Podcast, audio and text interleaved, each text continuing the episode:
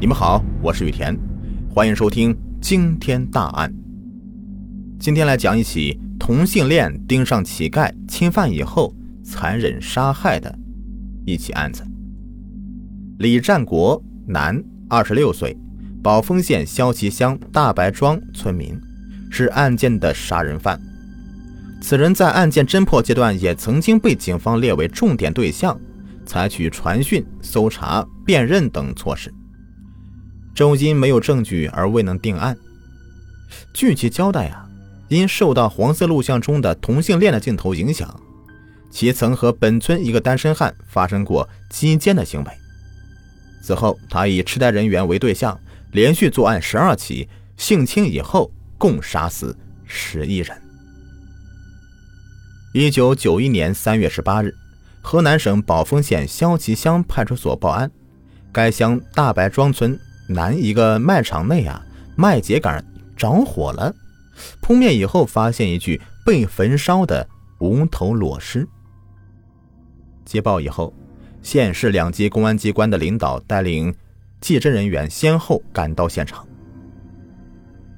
现场位于村南一个卖场内，一具几乎被烧焦的无头尸体散发着难闻的气味，尸体呈仰卧状。自胸到腹部被剖开，在卖场西南的沟渠内发现一个被割掉的男性外生殖器。经警犬追踪，在生殖器西二十四米远的一口水井中捞出一颗人头。尸检发现，颈部皮瓣有勒痕，胃内有菜叶、香蕉皮等物品。经现场勘查、分析案情，指挥部决定。查尸源、排嫌疑，双管齐下。于是四项工作同步展开：一、协查通报；二、辨认尸体；三是通过新闻媒体发布认尸启事；四是以大白庄村为中心，对现场周围二点五公里内的村庄开展调查走访。在做了大量工作没有进展的情况下。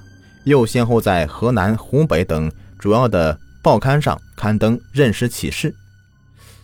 这经过一个多月的工作，案件没有任何进展。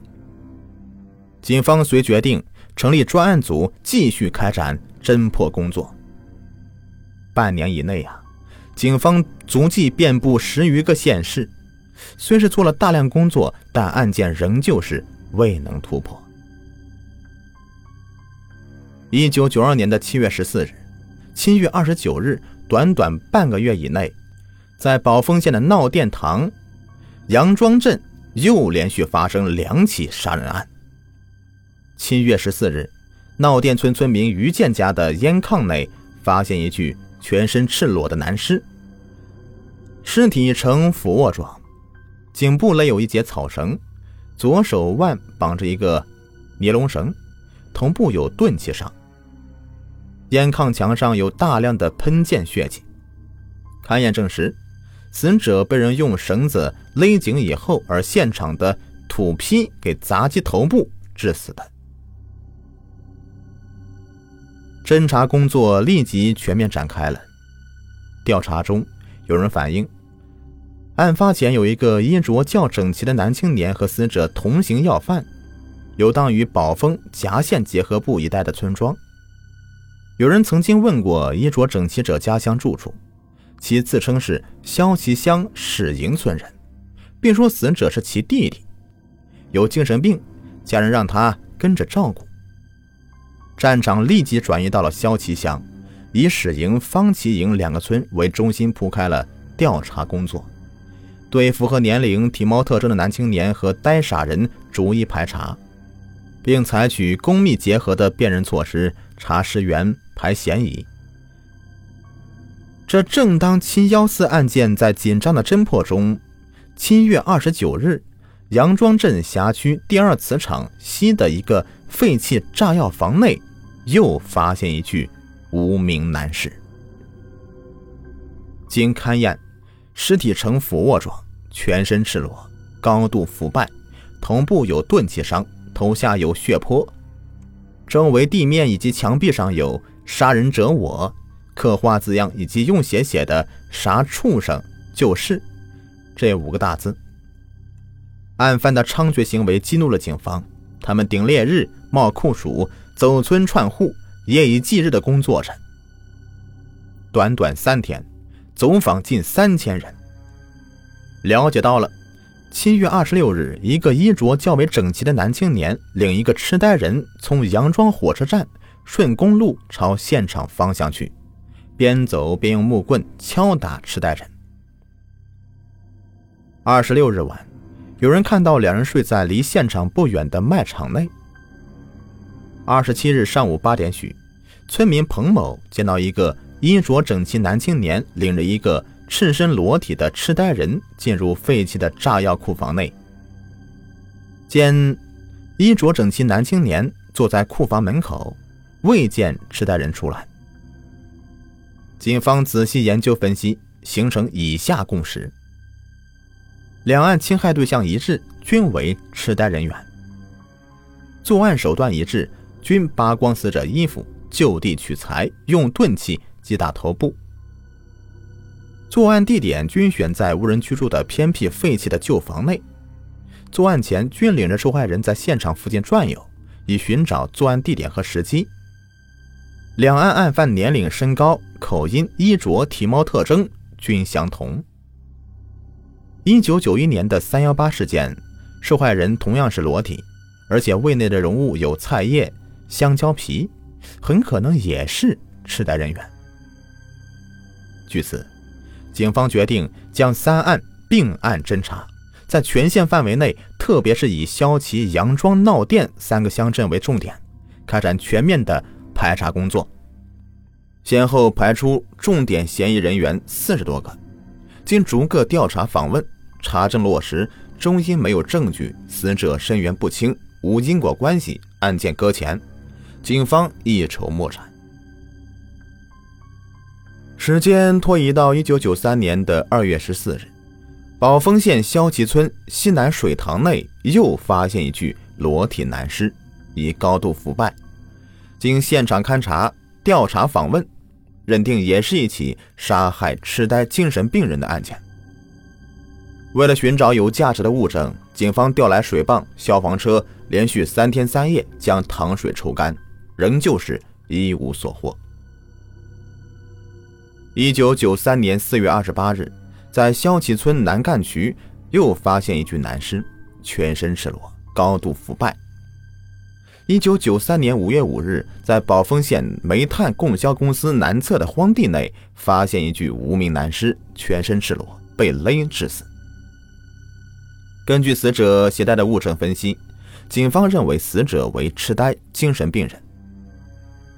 一九九三年十月十五日，在肖集村南干渠内发现一具无名男尸，全身赤裸，确认死亡时间为当日凌晨，被人先扼颈致昏后推入水中给淹死。从死者手中所握的螺丝钉以及调查访问的情况，推断为精神病人。一九九四年的二月二十日，在肖旗村大白庄村南面的六百米水渠内，发现一具自腰部以下的残尸，断口处至腿部有焚烧痕迹。经搜索，次日在肖旗资巴岭村西南干渠一个闸口处，发现一截头部至躯干部位的残尸，断口有焚烧痕迹。一九九四年的八月二十七日。闹店乡贾寨村南干渠内发现一具全身赤裸、高度腐败的尸体。由于尸检条件差，性质难定。一九九五年五月二十四日，在肖旗乡大白庄村麦地里又发现一具全身赤裸的无名男尸。经过现场勘查认定，又是一起杀害痴呆精神病人的案件。这案件呢？边查边发，每次案发以后，警方都动用了大量的人力、物力、财力，也不知花了多少精力，熬过多少个不眠之夜，几乎把案发地附近的村庄翻了个遍儿。然而，由于没有可供利用的证据，源源不断的线索得不到认定，侦破工作陷入困局。系列杀害痴呆人员的案件像块巨石一样，一直压着警方。同时，由于案件的连续发生，社会反应特别强烈，沉重的社会舆论压力也给案件侦破带来强大的压力，也给案件侦破带来了强大的动力。警方多次召开案情分析会，认真回顾了侦破该系列案件走过的路，一条较为成熟的侦破方案在警方心中就形成了。要侦破此案，必须采用全方位的侦破方法，必须改进过去那种案发后调查排查的单一做法，要全方位多警种侦破与防范控制并举的方案，在警方动员会上传达以后，六项侦破措施同步展开：一，在多次发案的肖旗乡大白庄村、肖旗村附近的部署专案特勤和基层干部。治理积极分子对历次工作中排查出的嫌疑人员进行监控控制。二、进一步对案犯画像，分析其作案手段、侵害对象、活动规律，从中寻找侦破捷径。三、根据案犯应是性格孤僻、心态心理变态人员的分析，加强对这样的人员的调查控制。因为在此前的系列案件中，前一段时间，警方一直对案犯作案的动机分析不透。由于在九十年代之前从没遇到过变态杀人案件，同时呢，警方在现场勘查时也没有考虑到什么击奸行为，因此一直未能发现案犯每次都击奸受害者。这一点，一直到九三年才被发现。四。在重点发案地的萧旗、杨庄、闹店组织干警加强夜间巡逻、守候、设卡盘查，以发现可疑人员。五、加强对本辖区痴呆精神病人的管理，在日常工作中注意发现问题。六、犯罪分子在变态心理的驱使下，有继续作案的可能，对发现有痴呆精神病人的人员要多留心、多观察、秘密跟踪，从中发现可疑情况和线索。至此，一张无形的大网已悄悄张开。警方将侦破系列杀人痴呆的案件这根弦始终绷得紧紧的。平时不被人注意的痴呆病人、讨饭的乞丐成了警方关注的对象。功夫不负有心人，警方在努力下，终于在九五年八月有了回报。一九九五年八月四日晚上二十三点许。侦查员贾宏伟在县城南关发现一个衣着整齐的男青年和一个只穿一条裤头、浑身肮脏的痴呆青年同行，立即想到这个衣着整齐的男青年如果不是痴呆人家属，那就是案犯。跟踪发现，二人顺着公路朝萧旗方向而去，他就立刻找到战友康永超，一起骑摩托车去追赶。并且绕道超行，埋伏在前边玉米地里守候。当衣着整齐的男青年把痴呆人的衣服扒光往玉米地里拉时，他们立刻鸣枪警告，同时扑上去将其抓获。经连夜突审，案犯供认了系列杀害痴呆人员的案件。案犯李占国，男，二十六岁，宝丰县萧旗乡大白庄村民。此人在案发侦破阶段也曾经被警方列为重点对象，采取传讯、搜查、辨认等措施，终因没有证据未能定案。据其交代，因受黄色录像中同性恋的镜头影响，其曾经和本村一个单身汉发生过击奸行为。此后啊，他以痴呆人员为对象，连续作案十二起，击奸以后杀死十一人。至此。这起连续五年困扰宝丰公安局、河南省公安厅以及公安部的九十年代初少有变态系列杀人案，终于被河南警方画上句号。好，这起案子就播完了，感谢收听。喜欢的话，别忘了点击我的订阅、收藏和关注我。感谢收听，下期再见。